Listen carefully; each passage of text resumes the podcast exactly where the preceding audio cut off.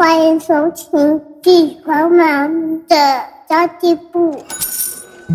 即便是忙碌的职业妈咪，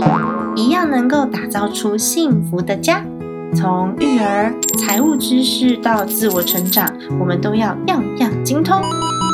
我是精算妈咪 Sandy Two，我会在这里透过自己自身经验的分享，以及访谈各个领域的专家达人，让你跟我一起打造属于我们自己的理想生活。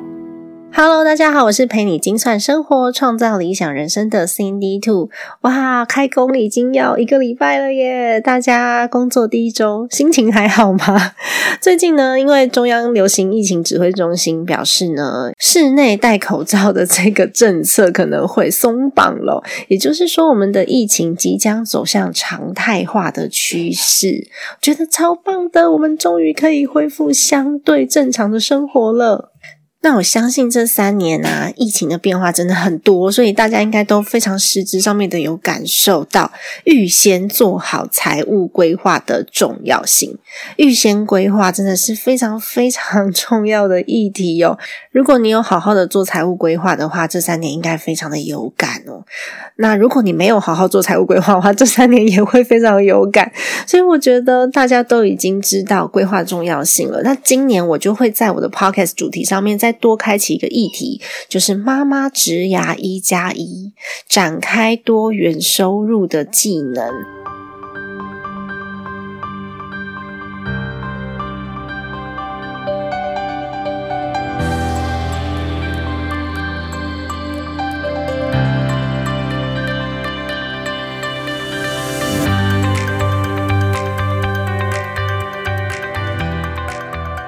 我认为多元收入在现在来说是非常重要的，因为单一收入已经没有办法满足我们的生活了，再加上变动非常大。你看，我们以前在看什么卡带，我以前有大片的卡带、小片的卡带，然后到后来有 DVD。然后再来有 CD，然后现在完全都是影音串流，什么 Netflix、Disney Plus、YouTube，已经没有有些行业完全消失了。像那个什么柯达软片，如果跟我同一个年代的，我们应该都知道，照相是要放那个底片进去的，它有感光，然后要拿去洗照片嘛。那现在这些行业也都不复存在了，所以变化真的非常大。那如果我们只有单一收入的话，真的是。风险比较集中一点啦，万一真的失业了，或是整个产业萧条掉了，有可能下一份工作就不是这么容易找了。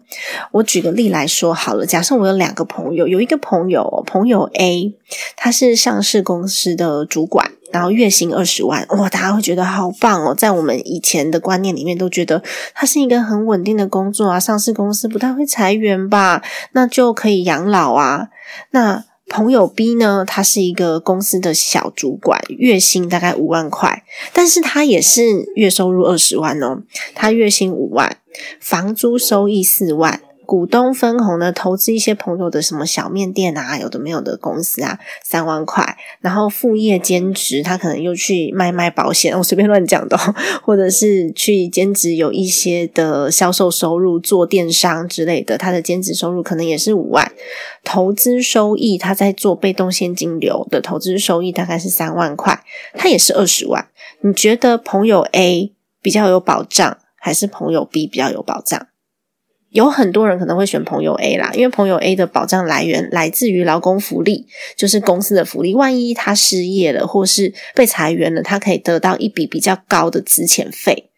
那劳保的话，失业补助最高的保额就是四万五千八，所以就是用最高的保额四万五千八去做计算，即便他的月薪是二十万，所以领这个失业补助哦。就会亏很多，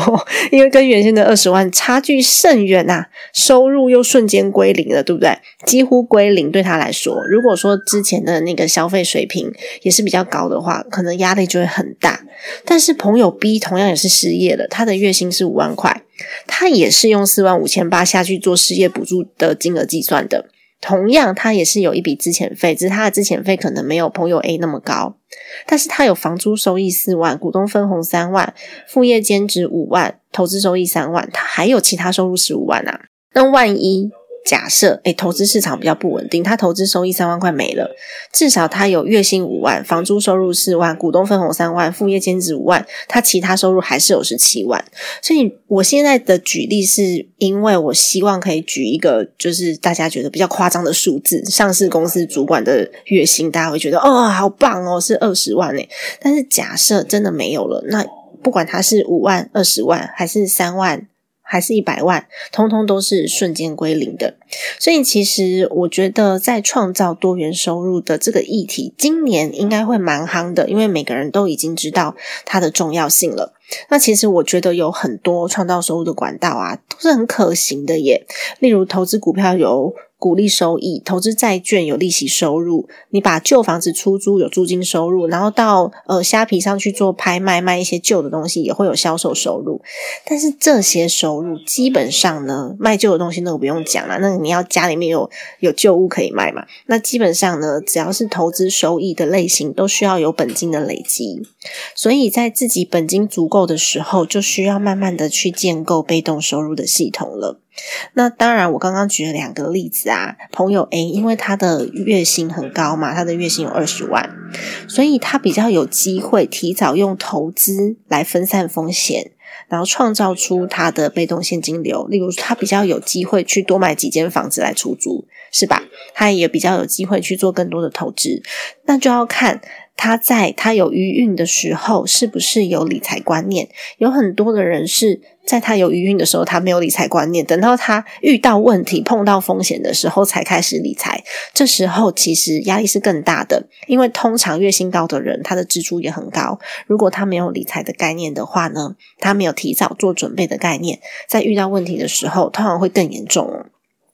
OK，那么假设我们是朋友 B 好了，哈，月薪只有五万块，这时候。比较多的人是需要利用创造多元收入来达到分散风险的效果的，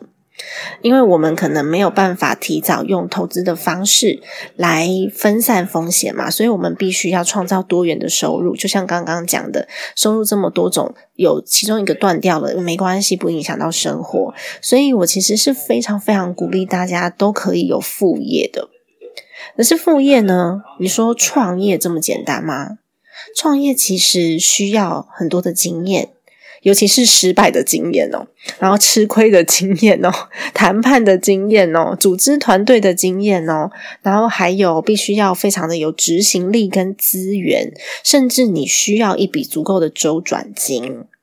因为即便你的创业可能是零成本好了，我们还是需要生活费啊。所以你需要足够的周转金。我并不是非常鼓励完全没有创业经验的人直接进入这个领域，除非你有正职工作可以支持你的梦想、你的理想，我们就可以这么做。如果没有的话，真的要从学习开始。那学习也有两种方式，一个就是读书跟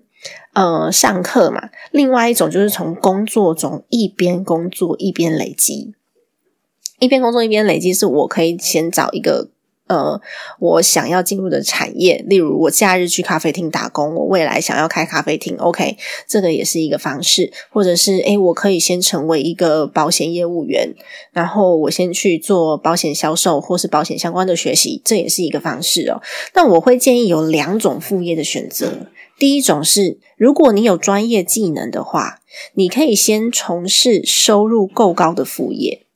用你的劳力累积一段时间的本金之后，然后在这个过程当中呢，把本金转成投资，变成被动现金流。所以你可以先有一个足够收入、足够高的副业，例如你可以变成一个健身教练。或者是如果你有电商销售的经验的话，你可以趁现在做一些当下时尚用品的批发，因为时尚用品有可能很快就被淘汰了嘛，所以时尚用品的批发这个也是可以的。先有够高的收入进来，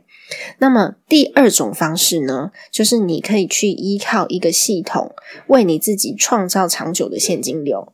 那这个类型的工作就比较像是业务类型的工作，例如说保险业务，你一开始可能业绩不好，那业绩不好的情况之下，就不一定会一瞬间有收入嘛。那但是你可以累积个几年之后，你会发现，只要有客户续约，你就可能会有一段的现金这样子。你不需要每一次都重新的开发，或者是我们现在在做呃家庭理财规划师的培训。如果大家有兴趣的话，也可以参考我们家庭理财规划师的这个计划。那他是做什么呢？他就是帮忙大家做家庭的理财规划。那当你的客户对你来说是有信任度了，两个人可以彼此讨论财务的问题的时候，这时候客户所有的投资都会与你有关。那有可能我们就能够创造不断的被动的收入，因为客户自动投资也与你有关，对吧？所以前期会很辛苦，它需要很多很多的累积，但是后期呢，就可以有一个半自动或是自动的。系统的收入，这个都是可以去做讨论的。那我其实知道有很多人会问问直销可不可以？其实直销真的是蛮多妈妈兼职的时候会去考量的。我觉得没有不行，只要这个商品它公司是合法的，商品是合规的，所有的东西都是合格的，就可以试试看。我自己对于呃行业或是赚钱这件事情，我没有太多的歧视，所以我觉得只要是合法、合规、合格的都可以，这是最重要的三件事情了。但是，即便你是有一个系统可以让你靠行，也不一定会一次就成功，而且一次就成功的几率很小。因为一开始我们不够了解自己的时候，你可能会选择不到适合自己的商品。例如有很多人，他就直接去做了健康食品的直销好了，或是他直接选择做保险业务。如果单纯只是为了赚钱，你没有热情，对公司的产品也没有感到太大的兴趣，你会发现我在推广这些商品的时候，可能就是硬卖，你知道吗？我自己没有呃很热衷，然后我硬要推销给你，不是站在客户的需求上，就有可能会失败。那或者是你本身就是一个很排斥销售的人，只是公司告诉你说，哎，销售的 SOP 你可以这样子做，然后你可以在社群上面 po 文，然后你可以怎么怎么做，就就能够卖出东西。这个是公司给的 SOP，你硬做的话。可能出发点就不太正确了，就是你会发现有一些是呃银行的理专，他会硬卖一些不适合你的基金商品，那他的出发点可能就是赚佣金，或者是保险业务员硬卖一些不适合客户但是佣金很高的保险商品，这时候呢出发点不正确，保证你心态不对，非常非常难成功。但是我也有遇到有一些保险业务很成功的，有一些呃，我朋友做直销也很成功的。我自己有一个 SPA 老师的朋友，他自己本身就是 SPA 老师的老师，然后他都只帮很知名的人士自己亲自来做 SPA，那不然的话呢，应该都不太会经过他的手，所以他长期的在使用精油，他做精油的直销就非常的成功，因为他。本来就很热爱这个商品，他只是换个品牌用嘛。那当然，我觉得这就是我们的选择。一开始我们可以选择一些。只有时间投入的起步成本比较低的方式，可以让你从系统中或是从团体中去学习，学习怎么当业务也好啊，学习怎么去领导也好啊，然后学习让让自己可以更有勇气也好啊，不管是实质上面的技术性的东西，还是观念上面的技巧上面的，我们都可以透过一边做。一边学习，这就是我刚刚讲的两种方法嘛。第一种方法是我透过书本、透过阅读、透过上课来学习；第二种方法是我一边做一边除错，一边学习。那当你发现你自己不适合这个行业的时候，我们就要立刻止损换跑道。而且初期很有可能会发生这样子的事情，你必须要立刻止损换跑道，因为我们现在年纪都不是很轻了，所以这件事情我认为很重要，止损这件事很重要，赶快去尝试下一份工作。那也蛮多人会跟我讲说，哎，可是 C Two 好像我没有什么专业，但你有没有发现，不是所有的副业都需要专业？很多教英文的老师不是英文本科系毕业的，他也没有修那个什么教教程，就是我们之前大学的时候不是要修那个什么教学的那个学程嘛？可能没有修，有可能这些哦英文老师他是国贸系甚至是政治系毕业的都有可能。那有很多做电商的。他也不是商学院毕业的啊，他有可能是织品系毕业的，你知道吗？或是设计系毕业的，他都可以去做电商。尤其是设计系毕业的人，他自己设计，他需不需要有一些商业的能力，他才有办法把自己设计的东西卖出去？有可能。所以最重要的技能，并不是这些专业，并不是你会什么，而是你必须要持续学习，不断学习跟进步，才是最重要的事。因为很多人是我学习这个专业啊，我可能拿到大学文凭，或是拿到硕士的文凭，我就停下来了。那你会发现，出社会之后，学历重不重要？学历在前期非常重要，你前面的几个工作可能都会看学历，可是到后面看什么？到三十五岁以上、四十岁左右，完全就是看经历。然后还有看你自己的表现，还有你做出来的成果，还有你做过什么样的专案，所以你会发现有很多一起毕业的同学，可能功课很好的，到后面啊，学历相同，但是成就差非常多。有些人可能短短的时间，他就已经升上嗯公司的主管，然后年薪破百万。有些人呢，同一个科系毕业，他自己做生意当老板，他可能年薪大概两百万。那有些人呢，在原地踏步，他可能还在领三万五万这样子。那我觉得最核心的概念就是，你有没有在不断的学习？因为当我们有新的知识、新的技能，或是新的资源进来的时候，你才能够。当下把它应用出去，你可以用这个新学到的东西去综合你以前的能力跟经验，我们去结合，就有可能会产生一些新的获利点哦。当你一直不断的吸收新资讯的时候，你会发现机会来的越来越多，越来越快。这时候呢，我们就有能力去与人合作，然后建构出很多不同条线的收入。这个时候呢，多元收入的架构就会正式形成了。你会发现，你好像做什么都可以赚钱哦。那么再来呢？是我刚刚其实有提到说，诶，月薪高的人他比较有机会去建构出他自己的被动收入，而且是用投资的方式，就比较不是用副业的方式嘛。那么收入高的人真的要在自己还有收入、有余韵的时候开始理财哦，因为你会发现，会理财的人跟不会理财的人，他们对于嗯工作收入跟使用金钱的态度以及生活的方式，真的都不太一样哦。而且你会发现，当一个人的每个月的现金流都已经很足够的时候，你会发现你的安全感已经足够了。你每个月都可以存五万，那你存五万跟存六万跟存八万，其实你可以获得的这个安全感差不多。这时候真的容易乱花钱，因为你心里面已经觉得哦，我很安定了。所以我们不能只看眼前，我们必须要把眼光放远一点点。那。这时候我们会看比较多的风险跟机会，看到的就不只是现金了。那如果不会理财的人看到的都是现金。在处理金钱的态度上也会有蛮大的差异。我之前不是有分享过，有很多人前一阵子就领了那个防疫险的费用嘛。其实防疫险的费用每个人处理的方式不太一样哦。像我也有朋友拿到这笔钱之后，就会拿来买那种包包啊、衣服啊，想了很久没有买的东西，都是一些奢侈品，然后把钱花在享乐上面。那也有朋友呢，他领到这笔钱之后呢，他就把这个钱拿去投资，或者是拿去买更多的资产。那也有的朋友更有远见的，他拿到这笔钱之后呢，他跑去上课，就是他之前一直很想要嗯拿到的证书，然后证证照课程通常都很贵，所以他就跑去上课之后，希望可以转职到他梦想的公司去。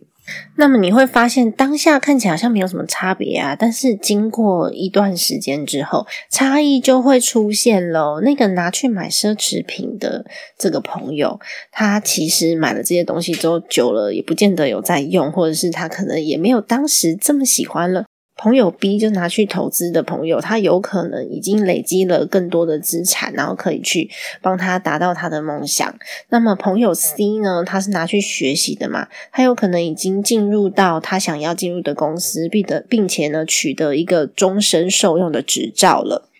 那这个差异就立见啊。所以我觉得有很多的时候，你会不会用钱，跟你有没有钱，真的是。嗯，不太一样啊，呈现出来的这些整个态度都不太一样，结果当然也会不同喽。所以，假设你只是为了提高收入而提高收入，却不重视自己的呃财富的运用，然后比较不重视自己整体的生活感的话，那我跟你说，你真的会过得很辛苦，因为我们可能就会变成。活得没有价值了。那我常常听到有人说什么财富自由、财富自由，或者是快速致富。哦，我真的很不喜欢听到“快速致富”那几个字，因为其实。真正财富自由的人，他们其实是生活上面很自由的，并不是生活上很奢侈、很浪费，然后都不看价钱，不是这样子。所以你要去观察到，我我们在定义这个财富自由的时候，这些人他们是如何去呈现的。通常，嗯，真正财富自由的人，他比较容易，呃，很保守，因为我们会知道。自己知道的事情并不是全部，所以我不会很狂妄，那也不一定会享受奢华的生活，因为，嗯，真的在累积财富的过程当中，并不是简单的，所以你会知道浪费到底有多奢侈，尤其是对你生命的奢侈哦。好不容易累积到这些财富了，你要因为自己随便乱花钱，然后就要重新开始吗？我才不要嘞！所以，其实我真的并不鼓励不工作，我是鼓励大家可以有多元的收入来开创自己的事业，然后把多元收入到最后呢，把它转成真正的被动收入。所以我完全不鼓励。不工作、不上班，而是我们改变自己工作的性质，让你的生活可以更有意义，为自己创造自己的价值，这样才会越活越有意义啊，对吧？所以今天呢，就跟大家分享一下多元收入副业的这个概念，就是希望大家可以都把这个概念留在心里。那当你有机会的时候，多多与人合作，然后多多学习，你就会发现真的有好多好多的机会。那么最近呢，想要跟大家用力的推广一下我的理财入门课——家庭理财入门课。因为不管你做任何事情，我们都需要把自己的基础能力先建构好。就像刚刚讲的，有很多高收入的人不理财，导致于他们高收入，但是也高支出，